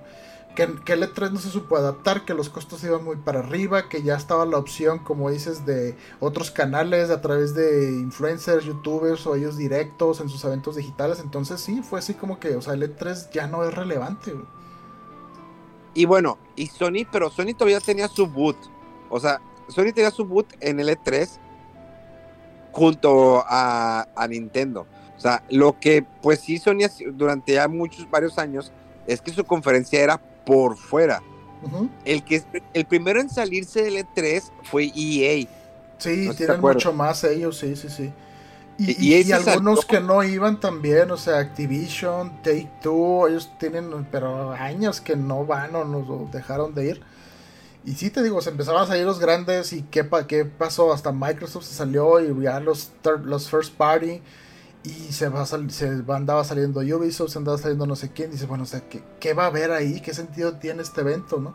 Sí, a veces yo creo que muchas veces era que los grandes que tenían presencia ahí, Microsoft, Sony, Nintendo, eh, hacía que costeara ir a, este evento porque veías a lo mejor juegos de estudios menores o así.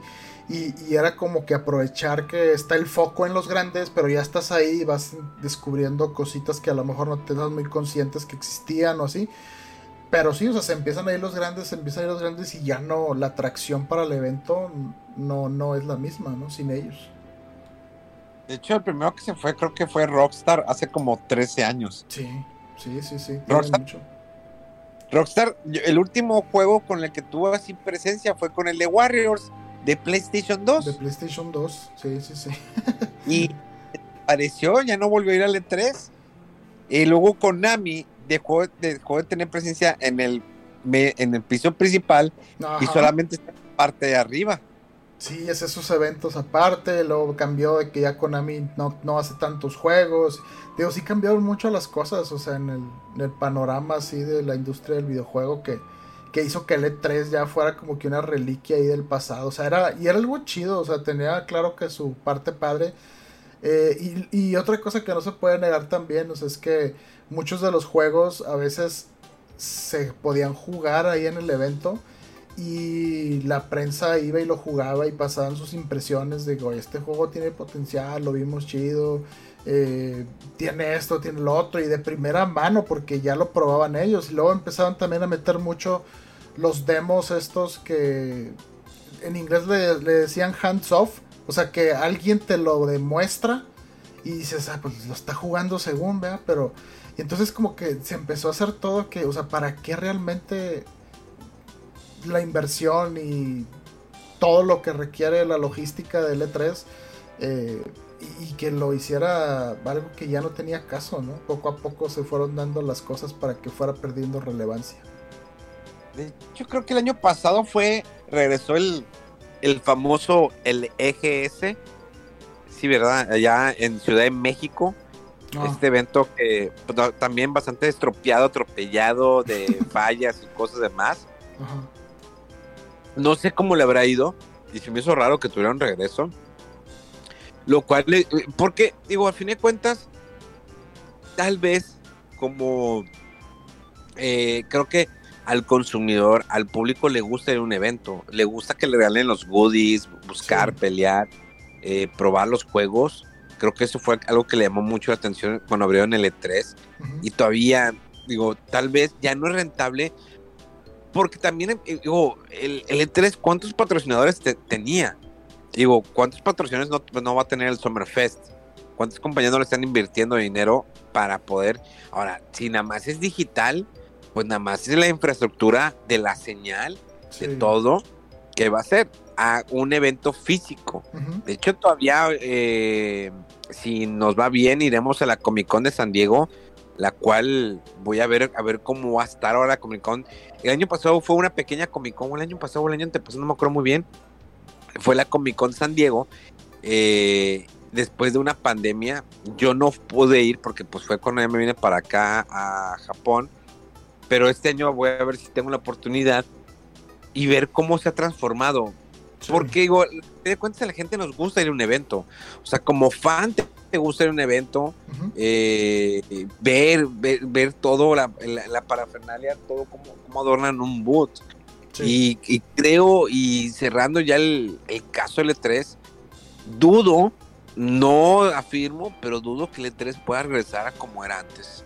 Sí, no, y, a lo mejor hasta ya ni regresa. O sea, creo que ya han sido varios intentos de volver a hacerlo relevante y lo que era a lo mejor en su momento más alto cuando.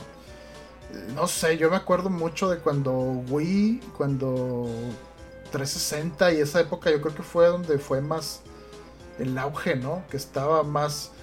Eh, pues los bots gigantescos y muchos goodies y las boot babes y o sea mucho eh, show no mucho espectáculo y ya poco a poco iba transformándose en otra cosa que ya no era igual de, relevante que antes pero sí o sea e, e, eso de que se daba a la gente o sea que se juntaba la industria y los fans y veías por un lado eh, no sé ahí a Miwata Reggie eh, Miyamoto, eh, no sé, el, este, el Peter Molyneux en su momento, Itagaki, o sea, mucha gente de la industria andaba ahí.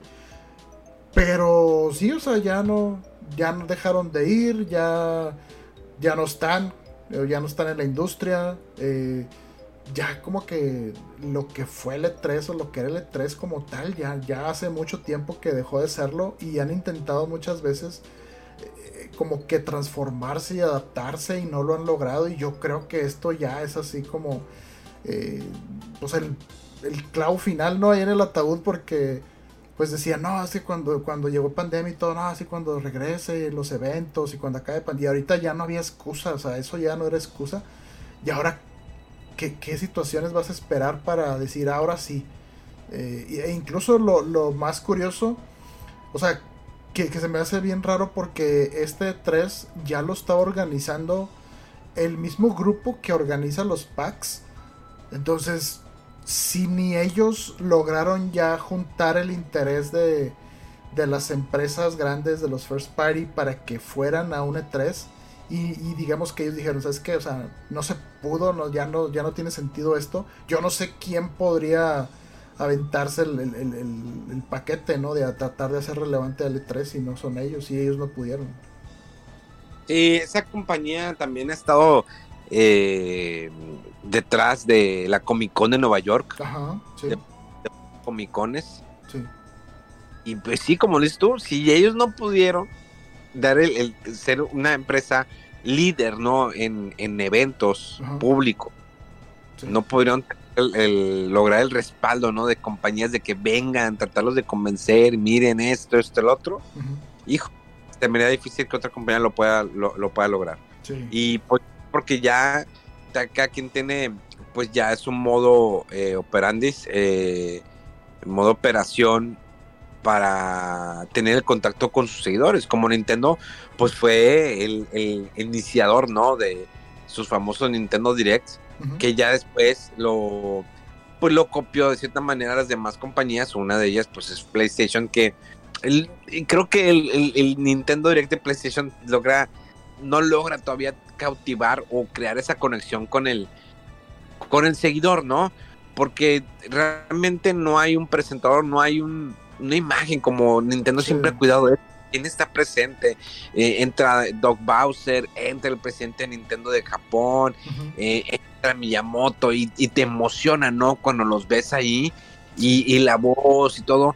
Y es algo que los demás, las demás compañías no han logrado hacer. Y no estoy diciendo que sean malos eventos, o sea, o malas, eh, o malos directos, digamos, pero no han logrado esa, esa conexión con el público, que digas, estoy esperando. O sea, de repente sale un PlayStation, ¿cómo le llaman? Vamos a poner el PlayStation State Direct. of Play. State of Play. Sí. sale, de repente avientan unos de así, la, de así, de la nada, y que, ah, oh, ah, órale. Y que vamos a Eh. hablar de tres juegos. Y este, este y este. y- ah, Y ya, y se acabó. sí. Bye bye. Sí, Nos vemos a la próxima. Como que, como que están tratando, yo creo, de encontrar ahí su factor diferenciador. Pero no lo han hallado del todo, no han sido muy constantes. Hay, hay- han habido uno que otro evento que sí está bien, que sí está padre. Pero sí, como dices, no se, no se comparan al, al auge que tienen los Nintendo Direct, ¿no? El número de, de gente que está viendo cómo se discuten todos los anuncios y, y todo ese análisis del, del direct, ¿no? A nivel, de, eh, digo, así es semejante a como lo hacen con, con el State of Play o el de Xbox, se me olvida cómo se llama, pero también, eh, sí, sí, no, no, no le han hallado todavía. Y pues bueno, pues ahí se nos, pues se nos va otro grande, Sí, lamentablemente. sí, caray. se nos... Pero lo logramos disfrutar. Para aquellos que fuimos como prensa o desarrolladores como Rodolfo, logramos la oportunidad de estar ahí de un evento que veíamos de pequeños, ¿no? En, en la revista de Club Nintendo, Sí. que yo dije algún día voy a estar ahí y logré estarlo y duré, eh, fui a más de 23, 23, A la hijo de su madre. No, yo no sabía, yo no sabía que fueran tantos, fue un buen. Sí, me aventé varios. Desde el 2000 empecé a ir al E E3. Órale. No, pues sí. Sí, yo creo que yo fui a lo mejor así como cuasi prensa, a lo mejor a dos, tres. Y luego no me tocó ir y estaba ya como trabajando. Eh, sí, sí, pero sí, muy memorables. O sea, y no me imagino pues ya tantos, ir a tantos, tan- tantas anécdotas y tantas cosas que han de haber pasado ahí. Eh, pero sí, sí, o sea, se volvió una cosa muy insostenible, ¿no? Y cambiaron las cosas, las circunstancias. No sé qué nos deparará el futuro. Estaremos pendientes al, al Summer Fest, que a ver qué, va a qué, va- qué trailers tendrá ahí bajo la manga. Sí. Eh, debe tener alguno de Nintendo por ahí escondido. Hay rumores de algún remake de Metal Gear. A lo mejor presentan algo de, no sé, de Silent Hill, algo de Konami que tengan por ahí. Eh, Capcom pues viene su lanzamiento de su Street Fighter 6. Creo que pues, ahorita no creo que quieran hacer más remakes. ¿De dónde sacan más remakes? A menos que te quieras aventar el Dino Crisis, que mucha gente está esperando. Que al final de cuentas Dino Crisis es un juego de nicho. Sí. Sí, fíjate, y pensando en eso, no sé si a lo mejor hasta un remake del Resident Evil, un re-remake del Resident Evil 1 del 0. Porque sí, aunque están muy chidos esos remakes, pero se quedaron con el esquema de, de control así de que pantalla por pantalla y de medios eh, control así de tanque, un poco más, menos ágil, ¿no? El movimiento. Eh, sí, quién sabe, estaría interesante un, un remake así, remake, remake del 1 ya con el motor y las enseñanzas que tienen de estos remakes del 2, 3 y 4. Híjoles. Sí estaría curioso Sí, porque eh, pues sería, no, sí es cierto, un remake del remake. De, estaría muy raro eso, ¿eh? Un remake del remake del 1. Porque, eh, digo, a final de cuentas, el remake del 1 hace muy buen honor al original. Sí, sí, sí. Digo, le queda un poquito lo del tanquecito, pero es que es, es, ese es el, el Resident Evil clásico. O sea, porque realmente ahorita lo que hacen, ok, mejoran visualmente el juego, le dan una mejor jugabilidad, le dan nueva, una diferencia, lo que quieras, porque también lo adoptan las nuevas generaciones, porque en aquel entonces, pues nosotros jugamos eso y era wow, o sea, no nos quejamos, es que no, que la jugabilidad está bien mal, que no, había no, no había un punto de comparación, aunque sí y no, pero era realmente lo que teníamos y te acostumbrabas te acoplabas eso. Es como la cámara del Mario 64. la gente se queja cuando lo juega en la colección. Oye, es que la cámara se mueve en tres movimientos. Pues esa era la cámara y para nosotros era guau porque podías, podías mover la cámara. O sea, un juego que puedas tener el control de la cámara de esa manera era raro. Sí, era un juego, o sea, un plataformero en 3D. O sea, todo eso de concepto de la cámara, de que la pudieras manejar y todo, o sea, no, existía eso antes.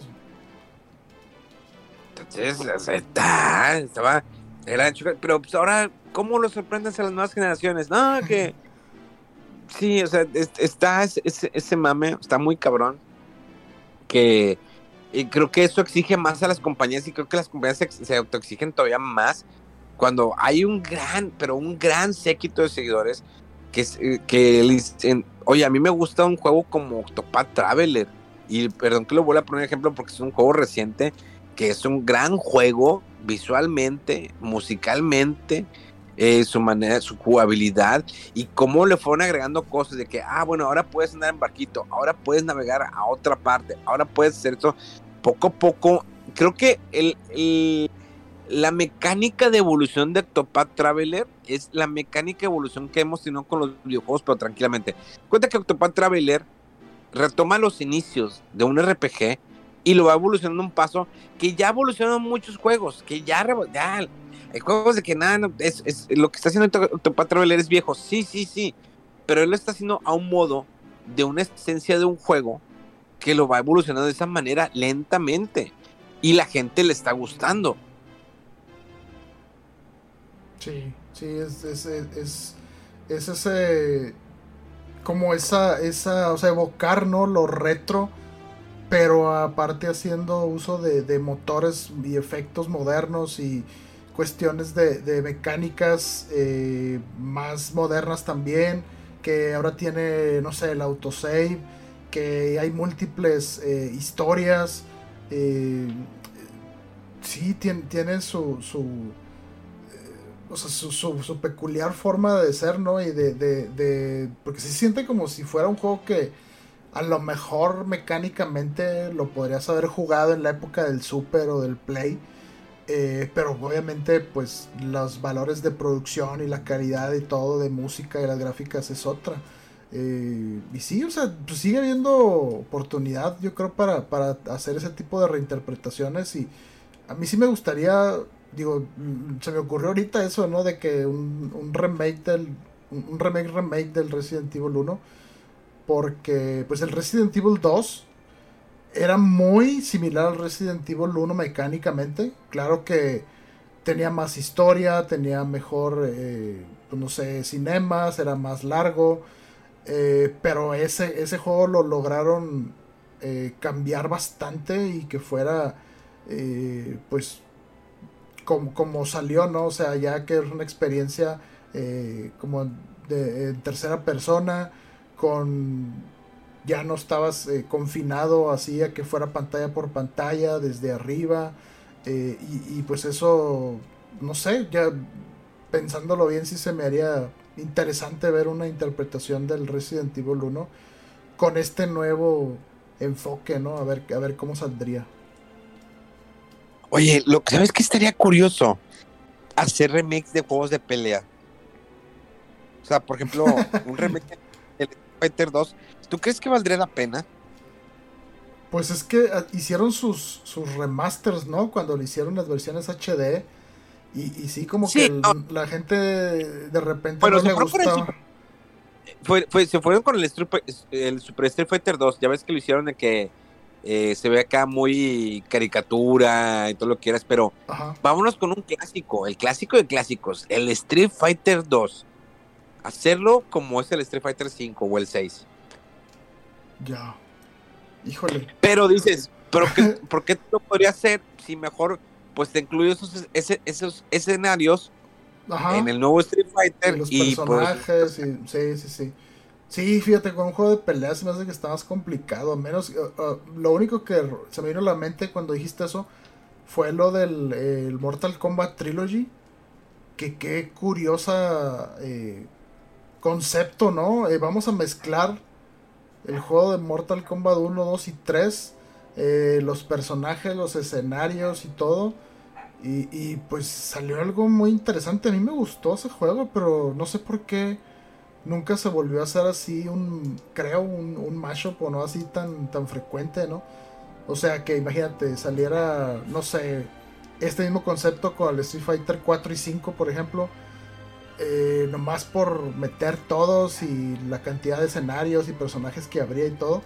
Aunque sí, pues habría que luego pues todo el, el- problema, el detalle, ¿no? De estar ahí balanceando los personajes. Yo creo que también por eso eh, no se ha vuelto a hacer, porque bueno, el Mortal Kombat no era tú que digamos el juego más balanceado, los primeros.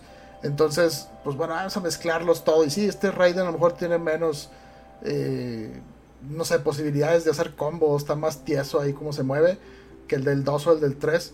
Pero pues era nomás ahí por, por, por la fanaticada, ¿no? De- por los fans de que, ay, ¿qué pasaría si este de acá pelea contra el nuevo y bla, bla, bla? Eh, pero sí, un juego de pelea se me hace que está complicado, ¿no? Por la misma naturaleza que en general parte del, del, de- del atractivo de, los de los más recientes juegos de pelea es que van refinando la fórmula, que hay más balance entre los personajes y demás, y sí, como que mezclar así todo sería pues sería complejo, ¿no? Pero no dejaría de estar interesante para los fans. Oye, de hecho, bueno, digo, Activision ya lo hizo con Modern Warfare, el Modern Warfare 2. O sea, ya tenemos remake de esos juegos clásicos. Pero Medal of Honor está olvidado por EA. Yo creo ¿Y que cómo- sí, ya, ya, ya no.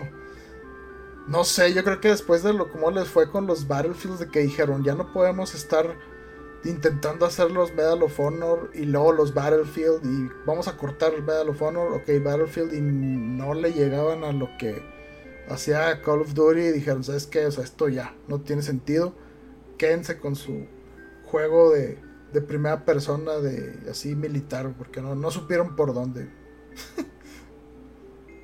Sí, Medal of Honor, digo, me acuerdo aquel cuando quisieron hacer como que enfrentar, no confrontar a, bueno, pelear contra los Modern Warfare, que fue un Medal of Honor eh, nuevo, este, no funcionó, decidieron encajonar Medal of Honor y los Battlefield, bueno, yo soy fan de los eh, eh, Bad Company, muy buenos, el 1 y el 2, Ujú. buenísimos, la historia y todo, muy buenos.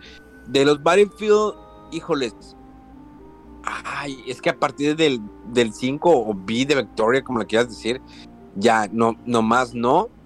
Eh, creo que sería momento a lo mejor de traer el Medal of Honor, el clásico Medal of Honor, y hacerles un remaster.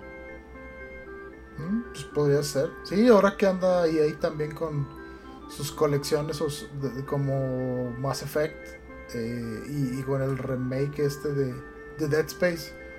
Podría ser algo interesante a tratar. Digo, pues ahí tienen la franquicia y es muy, muy querida y todo. Y nada más con que encuentren alguien que, un estudio que, que sepa capturar esa esencia y pues ahora sí que darle una buena manita de gato ¿no? a todo lo, lo gráfico y mecánicas más amigables. Y puede que sí sea un, una, una entrega interesante. Eh, pero bueno, pues ya vamos a despedirnos porque ya nos aventamos dos horas. Toda la gente, pues está en el baño, no escuchando el podcast y pues, bueno, está- Ya necesito salir.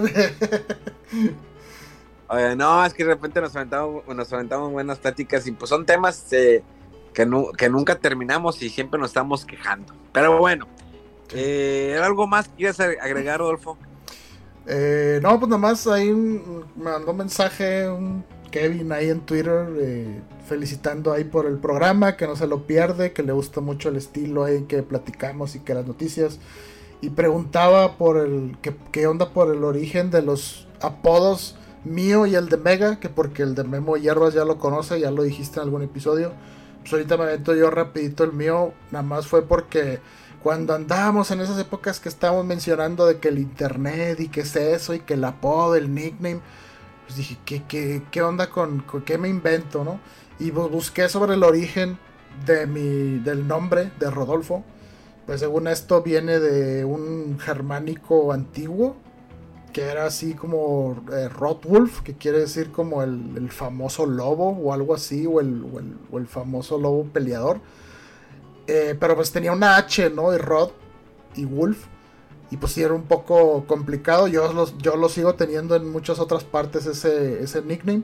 Pero pues acá cuando empecé con, con Fuera del Control y Memo, a sugerencia de Memo, pues fue de que, oye, pues es que está como que muy complicado y raro. También cuando empecé con el Twitch. Eh, que digo, sí, está complicado eso. Eh, y, a sugerencia de Memo, pues mejor que, ¿por qué no rodo? ¿No? En lugar de así con H Rod y como que cortado y todo dije, ah, pues sí, miren, se oye bien y todo. Y pues ahí fue que fue el, eh, se quedó así. Y pues ya, ya lo adopté, ya tengo un rato con eso. Y pues ese es el, origen del, nickname. Eh, y, no recuerdo si, si el de Mega a lo mejor está más aburrido, nada más porque es fan del Mega Man, ¿no? Nada más por eso. Sí, porque me acuerdo que en ocasiones le hablabas tú y le decías, eh, Mega Man, eh, Mega Man.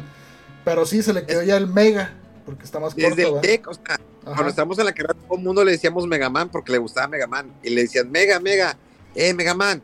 Entonces yo le empecé a decir el Mega, el Mega, y se quedó como el Mega. Pero pues, desde hace más de 20 años le decíamos Megaman, porque era fan de Megaman, está así, está aburrido. Muy simple. No, pero bueno, ya para que sepan. Y, pues gracias ahí por, por los comentarios de nuevo, ¿no? Y saludos a Kevin. Eh, pues bueno, señores, nos despedimos. Ya saben, arroba fuera de control en todas las redes, arroba rodowolf en Twitter e Instagram. En Twitter le pueden preguntar, de repente sube sus scores, sube videos ahí jugando, Rodolfo anda compartiendo. Eh, las mías ya saben, arroba Memo Hierbas para cualquier cosa, ahí andamos presentes. Y ya empieza la cuenta regresiva para regresar a México. Bueno, no vamos a Primero vamos a, primero vamos a visitar otro país, ahí vamos a estar en otro país un rato y luego ya para México. Pero ya empieza la cuenta regresiva a partir de abril, ya empieza la cuenta regresiva. Ándale. El regreso de Memo Hierbas a México.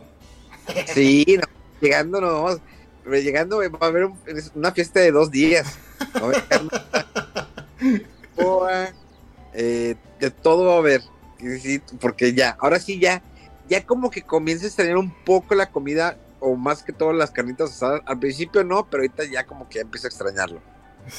pues sí, de, que se hiciera cada, cada mes, dos meses o algo así, ¿no? Ahorita ya tienes, ya es para el año.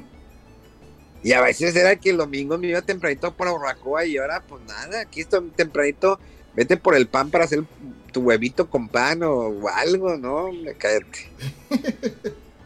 Pero bueno, señores, espero que pasen un excelente inicio de semana con toda la actitud. Nos escuchamos dentro de siete días. ¡Vámonos!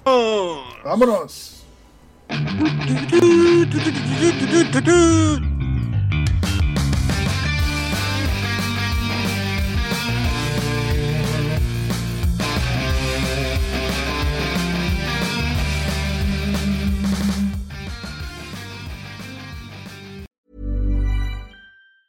Hi, I'm Daniel, founder of Pretty Litter. Did you know cats tend to hide symptoms of sickness and pain? I learned this the hard way after losing my cat, Gingy. So I created Pretty Litter, a health monitoring litter that helps detect early signs of illness by changing colors, saving you money and potentially your cat's life. Pretty Litter is veterinarian developed, and it's the easiest way to keep tabs on your fur baby's health right at home. Go to prettylitter.com and use code ACAST for 20% off your first order and a free cat toy. Terms and conditions apply. See site for details.